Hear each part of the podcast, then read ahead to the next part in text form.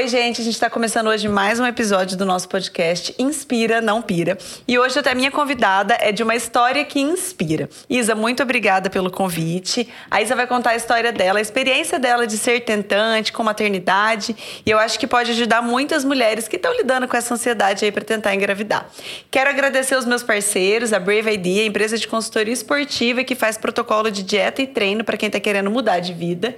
E também a Clínica Pele, que faz procedimentos estéticos estéticos, clínica de dermatologia, e é maravilhosa. É lá que eu faço meu botox e todo o cuidado da, da minha pele também eu faço com eles. É, e também quero falar que a Isa faz banoff. Aproveitar que ela é a convidada para falar que, gente, o banoff que ela faz é o melhor. Depois vocês provem e me contem, porque eu tenho certeza que vocês vão amar. Isa, obrigada pelo convite, né? Então eu queria, eu chamei você porque eu acompanhei a tua história, uma parte da tua história, com muito carinho, né? Muito de perto.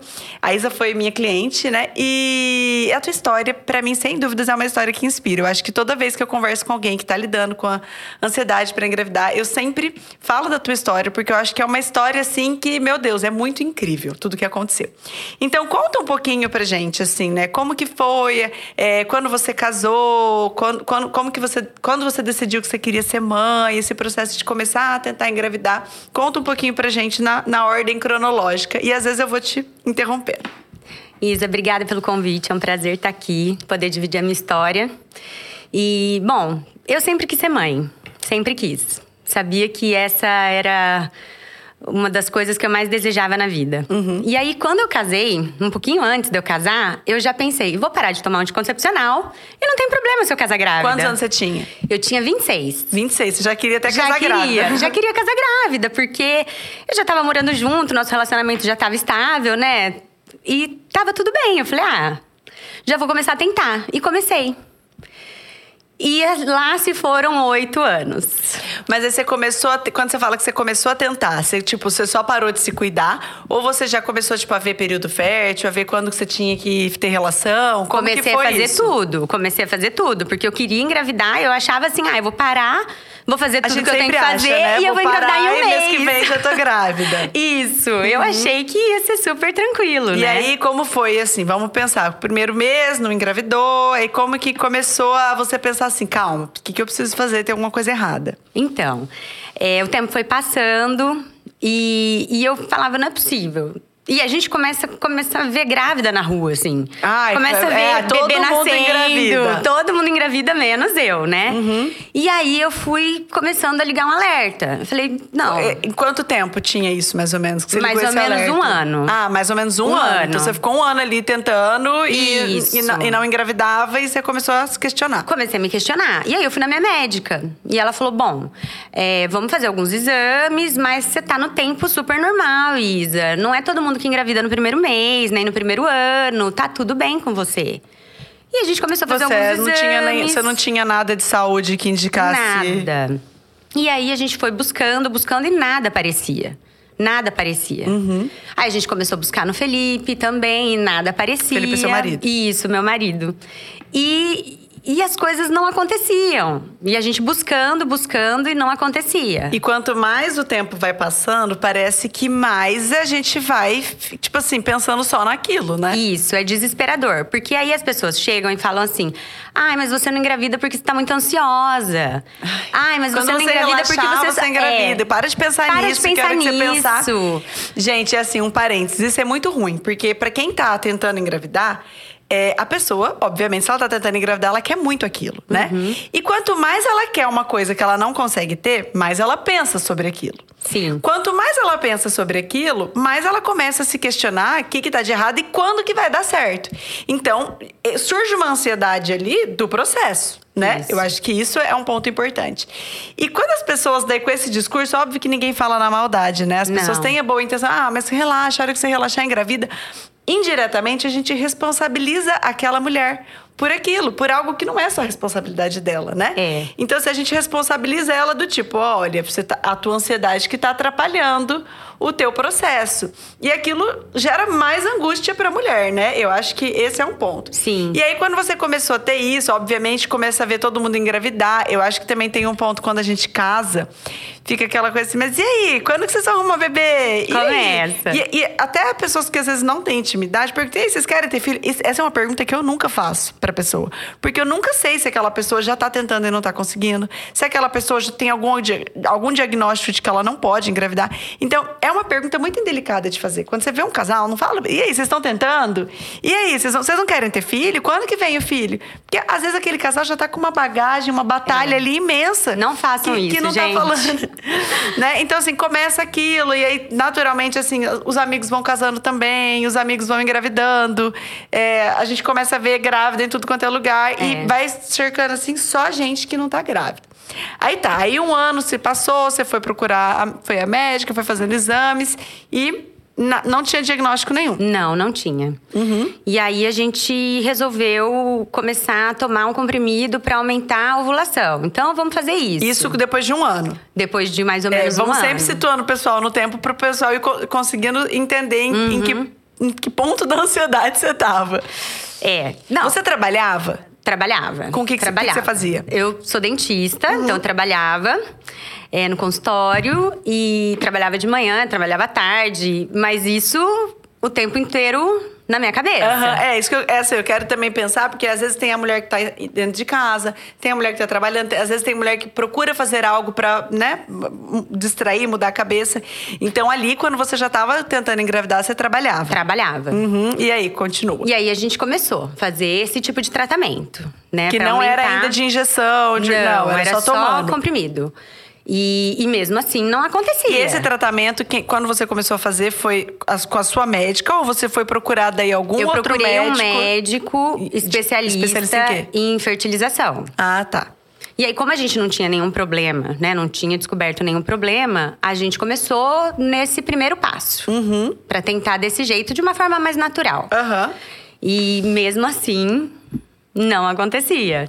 E a gente foi deixando o tempo passar porque a gente realmente não pensava num tratamento mais invasivo. Porque a gente pensava que ia dar certo Na tua momento. cabeça, você nunca imaginava fazer uma fertilização? Nunca imaginava. Eu imaginava que aquele empurrãozinho ia resolver, Aham. né? E a gente ficou desse jeito. E aí a gente arrumou até cachorro, porque falaram: não, arruma um cachorrinho, porque vai aflorar em você a, a Ai, maternidade. Cuidar de alguém vai aflorar isso em você. Arrumamos um cachorrinho. Então a gente, nossa, a gente tentou muita coisa. E aí, que... até quando que você decidiu que tinha que dar um passo a mais, fazer algum outro tratamento? Então, conversando, né, com a família, tudo, eu tenho um tio que é médico, ele falou pra mim, Isa, Seu marido também é médico, Também né? é médico. Mas quando a gente tá dentro do problema, A gente não A gente não enxerga. enxerga com tanta clareza, né? E aí meu tio falou pra mim, ele falou: "Isa, o que, que você acha de investigar mais a fundo, de procurar realmente um tratamento? Porque já faz muitos anos que vocês estão tentando. Já fazia quanto tempo, mais ou menos, Já quando teve essa fazia- conversa? Já fazia uns quatro anos. E aí a gente. E nisso você não tinha engravidado nenhuma vez? Nenhuma vez. Nenhuma vez. E aí a gente foi fazer exames mais específicos, procurar mais a fundo. E como que eram os sentimentos por trás disso? Eu sempre me sentindo eu super culpada. assim, eu não consigo me colocar nesse lugar porque eu nunca estive, né? Uhum. Mas eu imagino assim que deve ter essa culpa de a, a gente tem aquela ideia de que a mulher ela foi feita para gerar, né? Então, se a mulher não gera, se ela não engravida, dá aquela sensação de que ela tá, ela tem um defeito, Isso. né? A, a culpa vem, ali fica aquela coisa, e sempre e, e todo mundo quando uma mulher não engravida, a gente sempre vê as pessoas falando assim: "Ah, será que ela não pode ter filho?" A gente nunca pensa no marido, Nunca né? pensa no A gente marido. sempre responsabiliza a mulher, A mulher. né? Então, assim, esse sentimento existia em você? Assim, como- Existia. quais eram os sentimentos que você tinha ali naquele momento? Eu me sentia muito culpada, muito culpada, uma frustração assim. E aí eu comecei a me questionar. Falei, será que Deus não quer que eu seja mãe? Será Isso que é um ponto, assim, como que é a questão, a vida com Deus nesse momento? Exatamente, porque eu falava assim, é um desejo meu, mas será que não é um desejo dele? Será que eu não nasci pra ser mãe? Será que eu não vou ser uma boa mãe? E né? como, como, E aí- como seria isso, né? Se não fosse o desejo dele, como aquele desejo era tão intenso no teu coração desde, que- desde sempre, que você queria até É. já casar grávida? É, mas aí eu comecei a pedir pra Deus tirar aquele desejo do meu coração, porque aquilo não era pra mim. E eu comecei a falar pras pessoas. Eu falei: "Não, não quero mais ser mãe, é uma coisa que eu achava que eu queria, mas eu não quero mais". E eu comecei a falar aquilo pra ver se eu acreditava naquilo. Porque eu tava vendo que eu não ia conseguir. Sabe?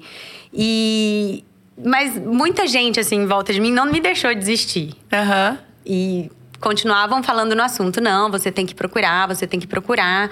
E aí a gente foi procurar um tratamento mais Só um invasivo. ponto. Eu acho que isso é um ponto importante. Muitas mulheres que tentam engravidar tentam desistir do sonho de ser mãe, se enganam. Por, el- elas preferem falar assim: ah, não, então eu, eu não quero mais. Uhum. Pra, elas tentam se enganar, tentam se abafar e se convencer disso.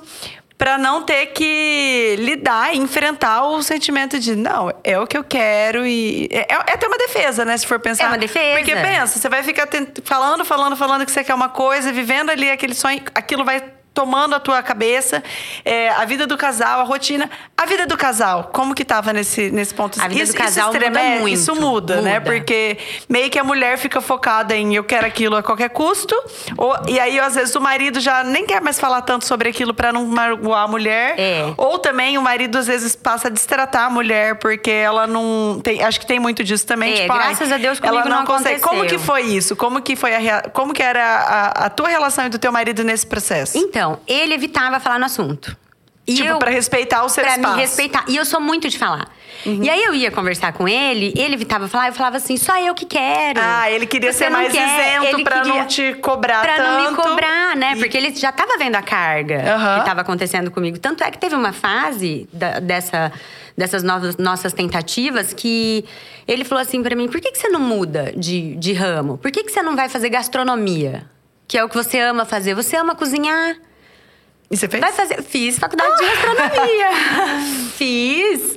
Então, assim, eu realmente busquei tudo pra tirar o meu foco, Uhum. sabe? E fui fazer uma coisa que eu amava mesmo. E adorei Foi fazer, super foi super feito. bom pra mim. E, mas aquilo continuava. E aí, na faculdade, eu conheci uma amiga que também estava passando por esse problema. Também tava tentando. Também estava tentando. E aí, eu convivi mais de perto com uma tentante também, assim como eu. Isso faz diferença, né? Porque sabe o que, que eu acho? Que. eu- eu não, não sei se eu não tenho nenhuma base científica pra falar isso, mas pela minha percepção como psicóloga. É, tentante é silenciada.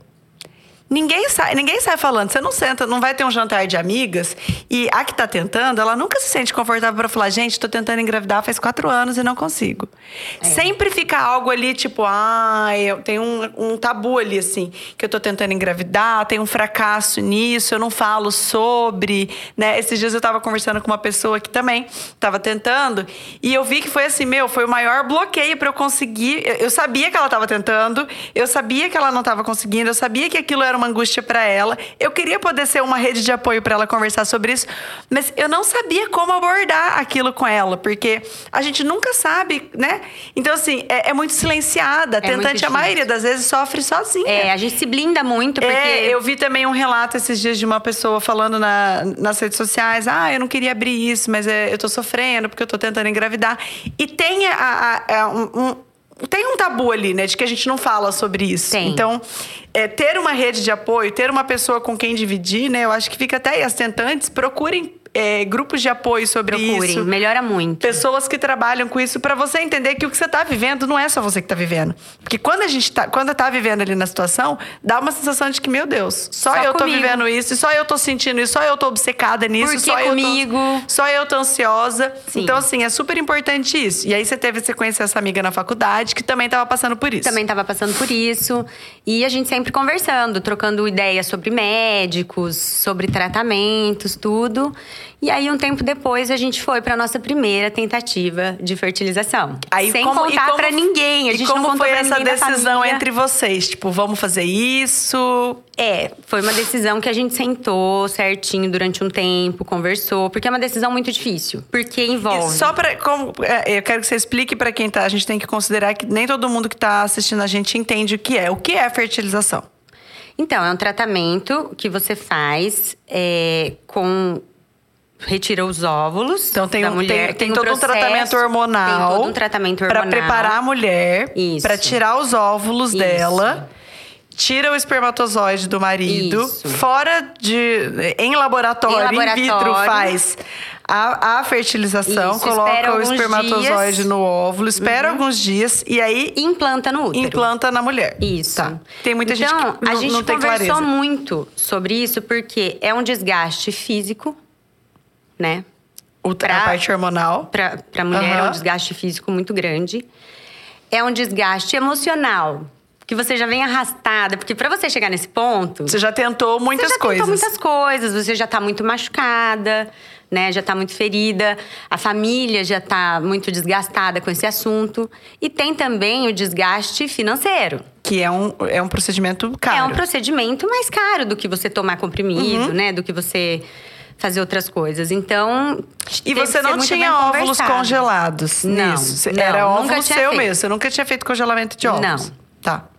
E aí a gente foi pra nossa primeira fertilização. E os não sentimentos por trás disso? Nossa, eu não dormia, é, não conseguia comer direito. Quantos dias entre o procedimento e pro dia que saber se deu certo ou não?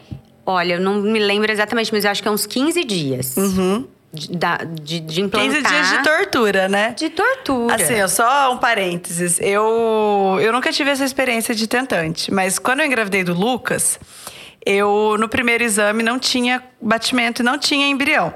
Então a médica não sabia se eu tinha perdido ou se eu, se eu estava grávida de um tempo errado. Então ela falou: ó, a gente vai ter que refazer daqui a 17 dias o Nossa. exame. Então, da- nesses 17 dias, você vê se você tem sangramento, se você tem cólica, né? Pra ver se você vai para o hospital, porque pode ser seu corpo expelindo, se para ver se você perdeu ou não. Gente, 17 dias de tortura. É de tortura. tortura. De, de você deitar para dormir à noite e acordar com a mão tremenda. Assim, a cada hora que eu ia fazer xixi, eu enfiava o papel, tipo, lá pra ver se tinha sangue. pra- Porque você não tem como saber por 17 dias se você vai ser mãe ou não. É. Se tem um bebê dentro de você ou não. Se você perdeu ou não. Então, assim, nesses 17 dias eu pude provar de uma ansiedade que eu desconhecia. Eu não, não sabia que existia uma ansiedade tão grande ali, né? Daquilo, porque é uma coisa que você quer muito, você não sabe se você tem. E, e aquilo é horrível. É porque é, é, é, um- é uma tortura mesmo, né? Porque você não consegue pensar em outra coisa.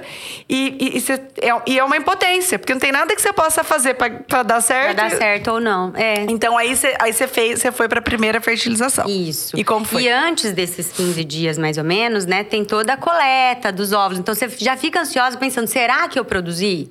Será Uhum. que vai ter óvulo para coletar? Então, é- realmente é bem um desgaste. desafiador. Aham. É, é bem desafiador. Você fez aqui em Londrina. A gente fez em São Paulo, Uhum. Maringá, Ribeirão Preto, que foi onde deu certo. Tá, mas então vamos, não vamos, não, não pula, não dá Ai, spoiler. Deus, eu sou ansiosa. mas então tá. Aí você fez a primeira aqui. Não, Em Maringá. Em Maringá. Isso. E aí, não, e quando você soube que não deu certo, como foi? Nossa, foi muito frustrante. Eu só chorava. Eu só chorava. Você achava que você conseguiria fazer de novo? Eu achava ou na tua que não. cabeça você ia falar que não. não. Eu achava que eu não ia conseguir fazer de novo. Uhum. E aí foi que a gente. Então já tinha aí o quê? Quatro ou cinco anos? Já tinha anos. uns três, quatro anos. Tava tentando. Que foi quando a gente entrou na fila de adoção. Ah, então calma. Também. Calma então, calma, gente. Vamos organizar cronologicamente Porque eu sabia que eu queria história. ser mãe, mas Entendi. eu não me importava Aí você via. tentou esses quatro anos, não teve nenhuma tentativa de sucesso. Mas antes da primeira fertilização, a gente já entrou na fila de adoção. Ah, antes da primeira. Antes da Já. primeira. Isso fazia quatro anos. Fazia três anos. Três, quatro anos. Você Isso. entrou na fila de adoção. Entramos na fila de adoção. E, e como foi esse processo? Tipo assim, pra você, vou entrar na fila de adoção porque não tô conseguindo engravidar, quero ser mãe de qualquer jeito, quero entrar na fila de adoção. Foi isso. Isso. Aham. E aí é um outro processo. Porque você tem que preencher tanto papel, dizendo o que você aceita, o que você quer, o que você não aceita. E aí você. você Vamos falar claramente. O que você catálogo. aceita, tipo, da criança mesmo. Você Da criança. escolhe tudo da criança ali. Isso. Aham. E aí você. Sem, é, é muito estranho a sensação. Porque Você fala, como assim? Eu tenho que responder tudo isso para ter um filho. É muito. É, muito... é, é meio materialista. Tipo assim, é muito. É, não parece que a gente tá falando de uma pessoa, de uma família, de uma, de uma criança. Uhum. É, é muito estranho. Então a gente demorou alguns dias para conseguir preencher, a gente sentava juntos, preenchia uma parte, lia outra parte, falava: não, depois a gente preenche isso aqui. Uhum. Vamos pensar. E assim a gente foi seguindo. Então, ao mesmo tempo que a gente estava fazendo tratamento, a gente também estava na fila da adoção. Então, vocês estavam em dois, dois processos dois ali processos de ansiedade. De ansiedade. E você, em algum momento, em algum momento, você cogitou se você queria adotar ou não? Ou você sempre tinha no seu coração sempre que quis. se você, se você não conseguisse, você ia e mesmo que eu conseguisse. Entendi. Ah, tá. Você sempre quis adotar. Sempre quis. Entendi. Então você já estava ali no processo. Tá. E aí, primeira fertilização não deu certo. Não deu certo. E sofreu. Sofremos um monte. É... Eu tenho a impressão de que o Felipe sofria mais do que eu. Por que, que Por você acha me isso? ver sofrendo também. Uhum. Eu acho que eu estava tão cega no meu sofrimento que eu não prestava muita atenção no sofrimento dele. Então eu acho que ele ainda sofria por me ver sofrendo, uhum, sabe? Por Porque ele tentava mudar. me consolar, ele tentava. Então, nossa, é um processo muito difícil. Aí, quanto, quanto tempo depois você quis ir para a segunda tentativa? Eu acho que a segunda tentativa a gente não demorou tanto tempo, porque a gente fez com o mesmo médico. Entendi. Então a gente. Dentro de um ano a gente fez a outra e aí tentativa. É tudo de novo, tipo, tratamento hormonal, Tudo de novo. É, o mesmo custo financeiro. Tudo, de novo. Porque a coleta da primeira vez que a gente coletou os óvulos, não, não deu para fazer duas vezes. Então a gente tinha que coletar tudo de novo. Entendi. Entendi. Ah, porque às vezes poderia Às ter vezes coletado tem óvulo bastante óvulos. suficiente para a próxima. Entendi. Isso. E aí foi tudo de novo. Tudo de novo. E aí? E aí não deu certo de novo. E como foi? Aí já pensasse, aí o sonho foi ficando mais distante para você? Foi ficando mais distante. Aham. E eu não recebia nunca o telefonema falando da adoção. Então Uhum. eu pensava, realmente, ser mãe não é para mim. Tá. E pensava em desistir muitas vezes. E aí, quanto tempo depois você decidiu falar, não, vou tentar de novo? Então, aí a gente conversando com uma amiga, ela estava fazendo esse procedimento e ela falou da médica dela, que era de São Paulo. Aí a gente falou, vamos tentar? E aí a gente foi conversar, a médica vinha pra Londrina Um, atender aqui. um medo de ansiedade também, né? Um medo, tipo assim, putz, eu vou tentar de novo. Se tem a chance Sim. de me frustrar de novo. Tem aquela coisa de você não querer tentar só para não ter que se frustrar, né? É. Mas não tinha jeito, tinha que. Tem coisas que a gente tem que fazer, né? E aí Processo. a gente. É, a gente tem que passar. a gente tem que passar. E aí a gente tentou de novo. A gente foi para São Paulo, a médica atendia aqui, mas a gente tinha que fazer os exames em São Paulo. Uhum. E eu me lembro que eu tava fazendo o exame, até minha irmã tava comigo. E eu passei muito mal durante o exame. Minha pressão caiu. Foi super difícil, me colocaram numa outra sala. E aí ali eu tive certeza. Eu falei, não é para mim. Porque se eu não aguento fazer um exame, como é que eu vou aguentar passar por tudo aquilo de novo? Como é que eu vou passar por uma gestação? Não é pra mim, eu vou desistir. E, E eu aí, lembro que, que eu voltei fez? casa e falei pro Felipe: eu vou desistir, eu não quero mais. E no primeiro momento ele ficou quieto, acho que ele deixou eu né, Assimilar, digerir aquilo. tudo. E depois ele foi conversando comigo, não me deixando desistir. Porque ele sabia que, que o meu desejo de ser mãe era muito grande. Era muito grande. E, aí a nisso você ainda estava trabalhando? Nisso já não tava mais. Já não estava mais. Já não tava mais. E você acha que trabalhando e não trabalhando teve uma diferença ali na tua ansiedade para isso? Como, você acha que isso mudou o teu quadro, tipo de, de na questão emocional mesmo, assim? Você acha que se o, o estar trabalhando, se manter ocupada ou fazendo a faculdade, por exemplo, você acha que isso te ajudava a focar em outras coisas ou Depende. Porque tem dias que você realmente não consegue focar em outras, outras coisas. coisas. Então era muito mais difícil conseguir focar no meu trabalho e quando eu tava na faculdade, Aham. focar nos meus estudos. Então era muito desafiador mesmo. O que, que você acha que era gatilho para isso? Tipo assim, esses dias que você não conseguia, o que, que você acha que. Você assiste um filme que deu tudo certo, que, nossa, engravidou uma novela. Uma amiga engravida. Isso, você tá na rua, de repente. E, gente, não é inveja, não, é Não, não não querer que a nada a ver pessoa isso. engravide. Eu já atendi várias tentantes. E esse é, um, esse é um sentimento muito difícil, né? Porque, assim, às vezes uma pessoa tá grávida, se sente mal de contar pra que tá tentando que tá Isso. grávida. Tipo, ai, não. não. Não é um sentimento ruim por trás disso, mas é uma frustração. É uma frustração. É, é- é materializado ali você vê uma pessoa tendo uma coisa que você queria ter. É. Não é que você não quer que a pessoa tenha. Eu acho importante a gente falar isso. Inveja não é a gente é, querer o da pessoa, não é isso. Ou querer que a pessoa não tenha. É, não, não é uma inveja. Não é, a- inveja é um sentimento ruim, não é inveja isso, Não. né? É um sentimento de. É, é um lembrete de, É. ti- de tipo, você não tem aquilo ali. E aquilo dói. A gente não pode desconsiderar, né? Que é uma ferida pra pessoa. Então, isso também é um sentimento que surge, né? Lembro que eu Às vezes uma pergunta rua, de alguém. Uma pergunta. Nossa, mas vocês casaram faz tanto tempo, vocês não querem ter filhos? E Isso já- já desabava teu dia, já. desabava. E eu me lembro, uma vez, eu andando no, no trânsito e uma mulher pedindo dinheiro na rua, visivelmente drogada, assim, grávida. Nossa, e aquilo foi pra você. um- Aquilo pra mim foi assim desesperador, porque eu falei, não é possível. Ela não queria engravidar, né? Ela não deve nem se lembrar do momento que ela engravidou. E ela tá grávida, ela tá levando uma gestação adiante, sabe? E eu falava assim, meu Deus, e eu que Uma quero de risco. Exatamente, eu falava, por que não? Então, assim, às vezes, é, quando a gente fala assim, tem dias e dias, né? Acho que é importante também as tentantes pensarem nisso. Às vezes tem um dia que tá mais difícil pra você. Se permita sofrer.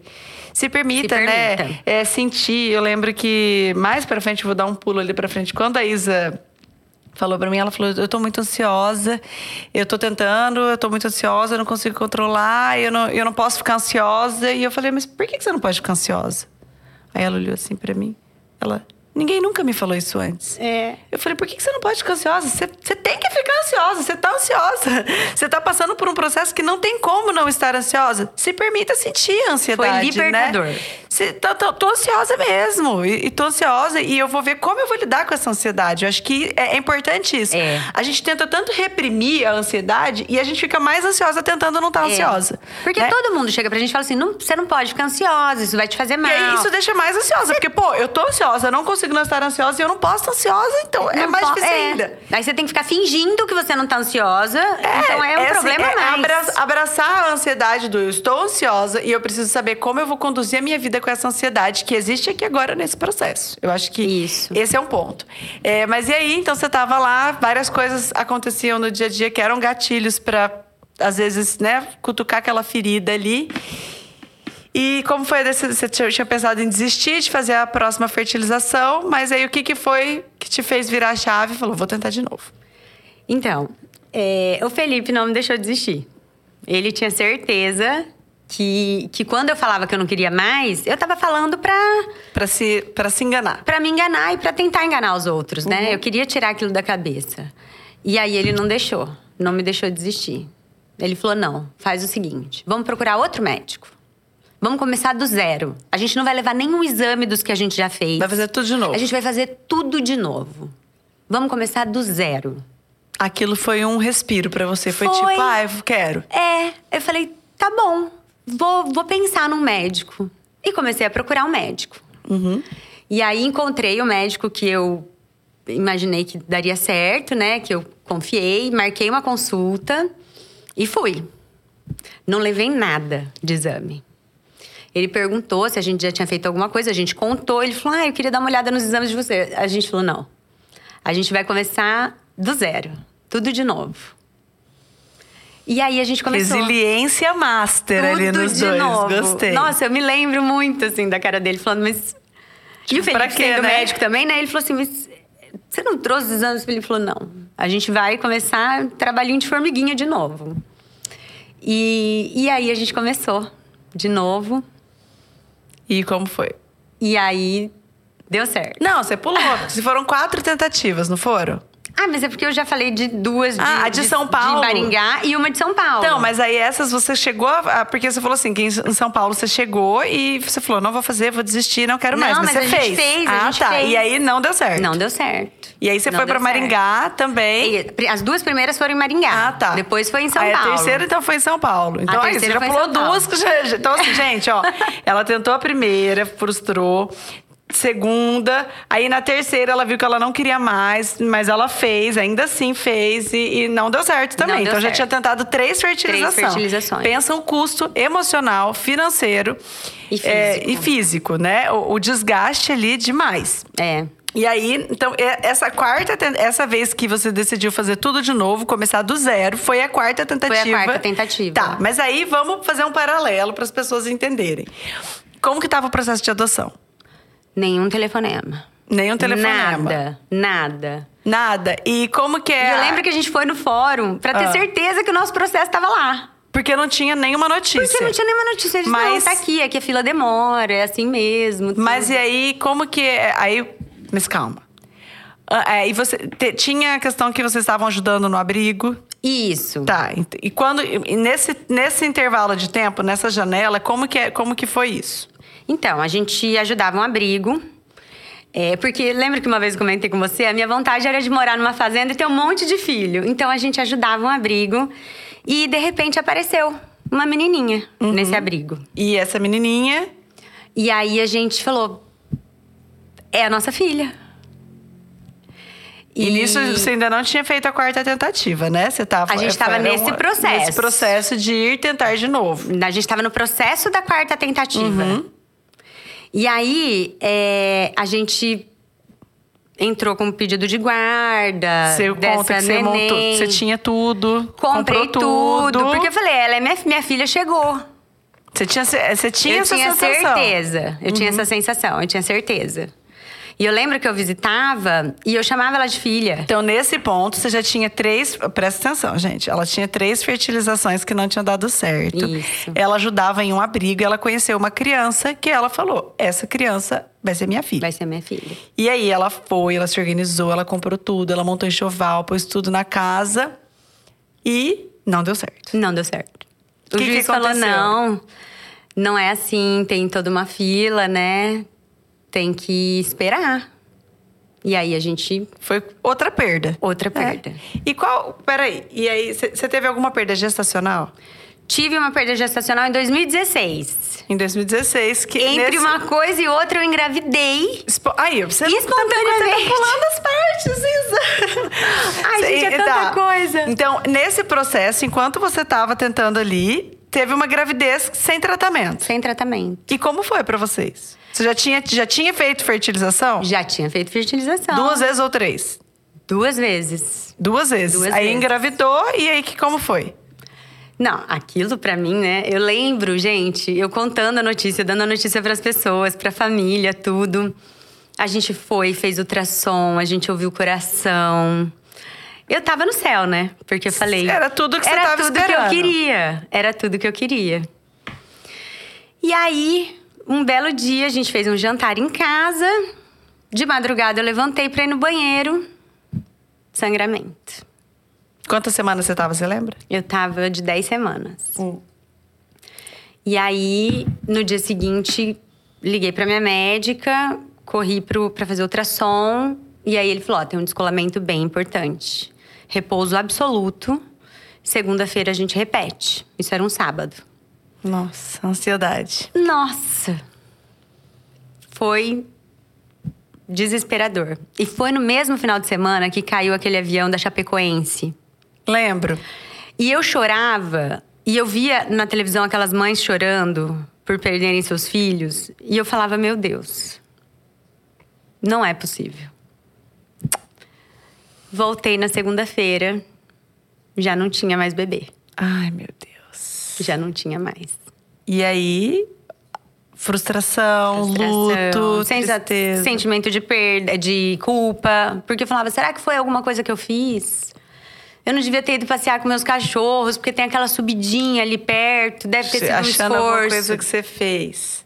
Sempre, a gente sempre procura a culpa na gente. A gente sempre acha que a culpa é da gente quando a gente tá nesse processo. E aí, né, então, ó, você casou em 2010. 2010. Aí já tinha seis anos, né, que você tava Já tinha tentando. seis anos. E- então, a gente, seis anos, já tinha feito três fertilizações. Aí que ela engravidou espontâneo e perdeu. Então, uma- né, um baque ali. É. E aí, em que ano que foi que você.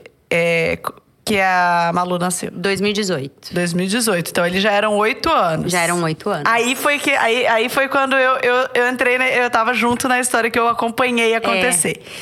E aí você tava na, naquela ansiedade, já tinha perdido, já tinha três tentativas que não tinham funcionado.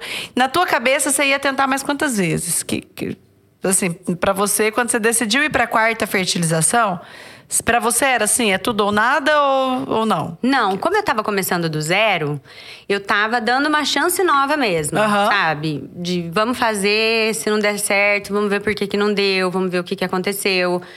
Mas eu tava E o processo viver- lá da adoção, o juiz não tinha deixado você levar a, Isso. menina. Mas eu esperando a fila correr. Aham. Esperando, mas assim, não é um processo que você fica acompanhando. Você não sabe quão perto tá de você chegar a nada, né? Você, não, tem notícia. sabe, você não tem notícia. Mas eu Tava lembro até que meio. eu tanto tava em para você, eu acho, eu acho que na minha percepção, tanto tava pra você como algo incerto, que você tava fazendo, né, ter- terapia comigo Sim. e você nem tinha me, me- me contado isso. Sim. É, Ela tava, tipo, há meses comigo, e daí um dia ela me contou que ela teve. é, que ela tava no. Calma, como você está no processo de adoção? Eu tô, Isa, eu tenho o quarto prontinho lá, eu comprei tudo as coisas, mas o juiz negou, Tô lembra? esperando minha filha É. chegar. E aí, tá. E aí a gente não, não tem acesso, né? Você não tem acesso. Então você não tem não, mas você tá esperando, você não sabe o que, Você que vai não ser, sabe. né? Mas eu ficava indo lá, visitava, via que ela ainda tava lá, falava assim, não. Quanto ela... tempo ela tinha? Ela nasceu quando? Ela nasceu dia 8 de janeiro De que ano? de 2018. Ah, tá. E eu a- conheci e a- ela com 30 dias. E ali que você achou que ela seria sua e o juiz falou, não. É. E aí ela continuava lá na Claro, né? Mas é que, eu- é que a gente vê, a gente fala, eu Ah, vou cuidar bem, aham. dá pra mim, né? E não é assim. E, e, e, e aí você continuava indo no abrigo e ela continuava lá. Continuava ela lá. não tinha sido adotada Não por tinha outra sido pessoa. adotada. E ela tinha alguns diagnósticos, assim. é, possível fibrose cística, síndrome de Down, é, uma história de gestação muito difícil. E eu me lembrava de toda a documentação que eu tinha preenchido, é, que muitas pessoas não iam querer ficar com ela porque não deveriam ter preenchido aquele quesito daquele jeito, Entendi. sabe? Então eu falava assim, eu tenho uma chance. Entendi. Porque ela tinha várias questões que poderiam pessoas não escolher ela não por escolherem, aquilo. Entendi. E aí eu lembro que eu falava pra minha advogada, olha, vamos continuar tentando, vamos continuar tentando, vamos continuar tentando. E a resiliência master tentando ainda também na fertilização. Ainda na fertilização. E aí, como foi? E aí, logo depois dessa semana que, que a gente não conseguiu, era a hora de eu ir pra Ribeirão Preto. Porque aí, esse médico aqui de Londrina, o, todo o tratamento era feito em Ribeirão Preto. E aí, era hora de ir pra Ribeirão Preto fazer a coleta dos óvulos. Aí, a gente foi, fez. E eu com a minha cabeça na fertilização e na adoção. Porque eu só pensava naquela menina. Eu lembro, tem um dia que você falou assim, ela tava muito ansiosa, muito ansiosa, né? E eu lembro que ela, Isa, eu tô muito ansiosa, não, não sei mais o que eu faço. Eu falava, mas calma, né? E falou, não, eu precisava, eu tinha que dormir até o dia de sair esse resultado desse exame. Porque você já tinha feito, né? E tava esperando ver se deu certo. Isso, nessa nossa o conversa eu único jeito, ela falou assim pra mim, o único jeito de eu não ficar ansiosa seria se eu dormisse. De hoje até o dia de fazer o exame, porque eu não consigo. Eu falei, mas era uma, calma. uma semana, eu lembro. eu Faltava falei, uma eu falei, mas calma, você não sabe. Você não sabe do- de, de como as coisas vão se desenrolar, você não sabe o que, que vai acontecer. É, talvez não seja dormindo só o jeito de ficar ansiosa. Você não tem como saber. Não tá né, no teu controle isso. E aí você saiu, né? Eu saí, fui embora. Foi embora, e tava passeando com os cachorros, tentando se distrair, tentando esfriar a cabeça, tentando vencer esses dias. E aí, Recebo um telefonema de. perguntando se a gente poderia, dali uma semana, ir conversar com Oh. o assistente social e com a psicóloga. Pra buscar Pois é. a sua Que filha. Era pra gente conversar, Aham. né? E, é, e, e era. Faltava uma semana pra eu fazer o teste, pra ver se eu tava grávida ou não. Aham. E aí eu fiz o teste antes, deu positivo. Então, eu fiquei sabendo na quinta-feira que eu tava grávida e essa conversa era na segunda-feira. E aí você foi pra conversa na E segunda-feira. eu fui pra conversa na segunda-feira, Com o coração já a mil. a mil, e falando pro Felipe: não conta que eu tô grávida. Ah, não tá. conta que eu tô grávida. Porque eu falava, não sei, né? Vai que. Eles falam, não, tá grávida. Não sei. Passava tanta coisa na minha cabeça. Eu tava E vivendo de um turbilhão. Porque assim, de repente você tava ali com quase tudo que você queria, mas o, e o medo de perder de novo, De né? perder de novo, exatamente. E aí a gente foi pra essa conversa. Chegando lá, a gente ficou duas horas sendo entrevistados, né? E, e eu lembro que o que mais me tocou foi elas falando assim, mas vocês têm certeza que vocês querem? Né? Ela tem essa possível diagnóstico, diagnóstico. de síndrome de Down, de fibrose cística. Tem tantos problemas por trás, né? E aí eu lembro que eu falei, eu quero. E aí elas falaram: ah, geralmente casais que não podem engravidar acabam pegando uma criança com algum tipo de problema, né? E eu falei: não. Eu quero ela porque ela é minha filha desde o dia que eu vi. Eu tô grávida. Ai, que gosto. Eu lembro que o Felipe olhou assim pra mim, tipo, você falou que você não ia contar, Porque né? Mas eu tive que contar. que você tava querendo ela só porque você não tinha opção, né? Exatamente. E aí a gente foi conversar com o juiz e e chegou o momento. E aí, você- aí você levou ela. A gente levou ela, o juiz conversou Quanto tempo com ela a gente. tinha Ela tinha três meses e meio. Tinha três meses e meio. E você daí grávida. Eu grávida. com a minha maluzinha no colo. Malu é aquela adotou, né? É. E aí, essa gravidez fluiu. Fluiu. Fluiu. Gabi nasceu? Gabi nasceu dia 28 de novembro, mas aí nasceu prematura. Outro, Né? outro podcast, gente. Pra Mãe gente de mãe, UTI. de, mãe de UTI. Esse você também vai vir. Ficou 30 dias na UTI, mais 5 dias no hospital. E eu ali, entre uma bebê em casa e uma bebê no hospital. Uhum. Né? Mas com o meu sonho realizado. Exatamente. Então eu tinha Então, uma força que nada podia me parar. Nada podia me parar. O que, que você acha que te manteve tão resiliente, tão resiliente em tanto tempo, assim? Porque oito anos, né? Em toda essa jornada, com tantas tentativas, né? Não deu certo, vai. Que que você, que, hoje, olhando assim, o que, você acha desse processo? Deus. Eu, eu só posso acreditar que eu consegui chegar até onde eu cheguei por Deus. Eu nunca me esqueço que eu fui uma vez na igreja e a pastora Enoide orou Pastora por mim. Enoide é especial. Ela orou por mim. E ela nem me conhece, assim, ela nem sabe. E ela perguntou quem quer oração, vem aqui na frente. Eu fui, ela orou por mim. Ela pôs a mão na minha barriga e falou: O seu sonho vai se realizar por duas vias. E eu não entendi. Você teve essa palavra? Eu tive. E eu não entendi. no Sabe que a dia. pastora Noide que um dia falou pra mim, né? Deus tá mandando te dizer que você vai ser escritora. E, você, e seus livros vão ajudar mulheres do mundo inteiro. E aí eu pensei no dia, falei, gente, o que, que eu quero ser? Não quero ser escritora. Do que, do que, que eu vou escrever? Passaram-se alguns anos, tava ali. Tava ali, Isadora, escritora.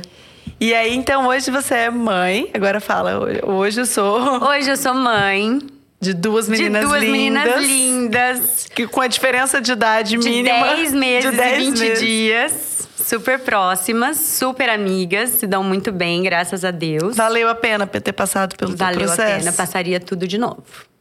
Passaria tudo de O novo. processo, né, assim, a gente, quem tá no, né, pra gente encerrar aqui, eu acho que quem tá passando, né, por um processo, seja lá qual for, processos doem, né? Dói muito. Não tem um processo que não dói.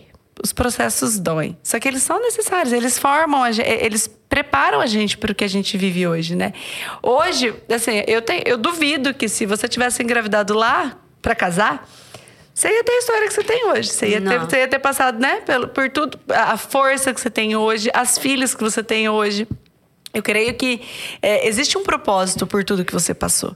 Existe um propósito de Deus na tua história, né? Existe. Um propósito com a vida da Malu, com a vida da Gabi, para vocês serem essa família. Sim. E esse processo foi o que levou a isso. Então, assim, é o que você falou, eu não mudaria nada. Não pra, mudaria. Pra, pra mudar essa tua vida E hoje. um detalhe que eu acho super importante, quando a gente. Quando a primeira vez a gente não conseguiu trazer a Malu.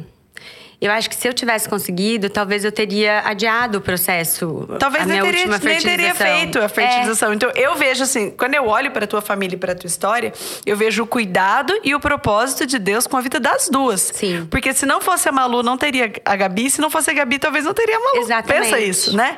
É, então, assim, a tua história foi, foi moldada para isso. A tua família é um plano de Deus. É um propósito de Deus na sua vida, que tinha no seu coração desde o começo. Sim. E ainda bem que você teve pessoas ali para não deixar o teu sonho morrer. Não me deixar desistir. Porque o, o plano de Deus era esse pra tua vida, né?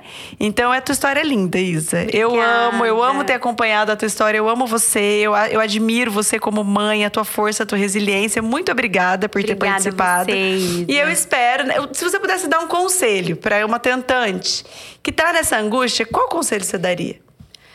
Se permita viver tudo que você tem que viver. Toda a ansiedade, todo medo, é, todas as alegrias também. Porque no meio do caminho, mesmo sendo difícil, a gente tem as alegrias também, né? A, a vida continua, a vida tá acontecendo.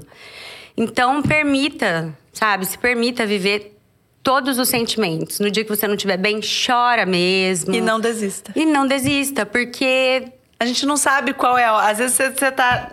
Aí você quer de conseguir. Exatamente, você tá um passo. É mesmo. né? E não se cobre tanto, né? Se permita A gente se cobra sentir demais, tudo que você se tem culpa, que se sentir. acusa. Eu É. acho que. isso- Leva mais leve, porque se você não desistir, vai dar certo. É isso mesmo. Obrigada, Isa. Obrigada Gente, espero ter ajudado alguém aqui com essa experiência, essa história linda, uma história que inspira. E quem tiver algum relato, alguma dúvida, quiser perguntar coisas, ficou curiosa, né, saber mais a história da Isa, também sigam ela para vocês conhecerem e provem também da Banoff dela, que vale a pena, tá bom? Muito obrigada, gente.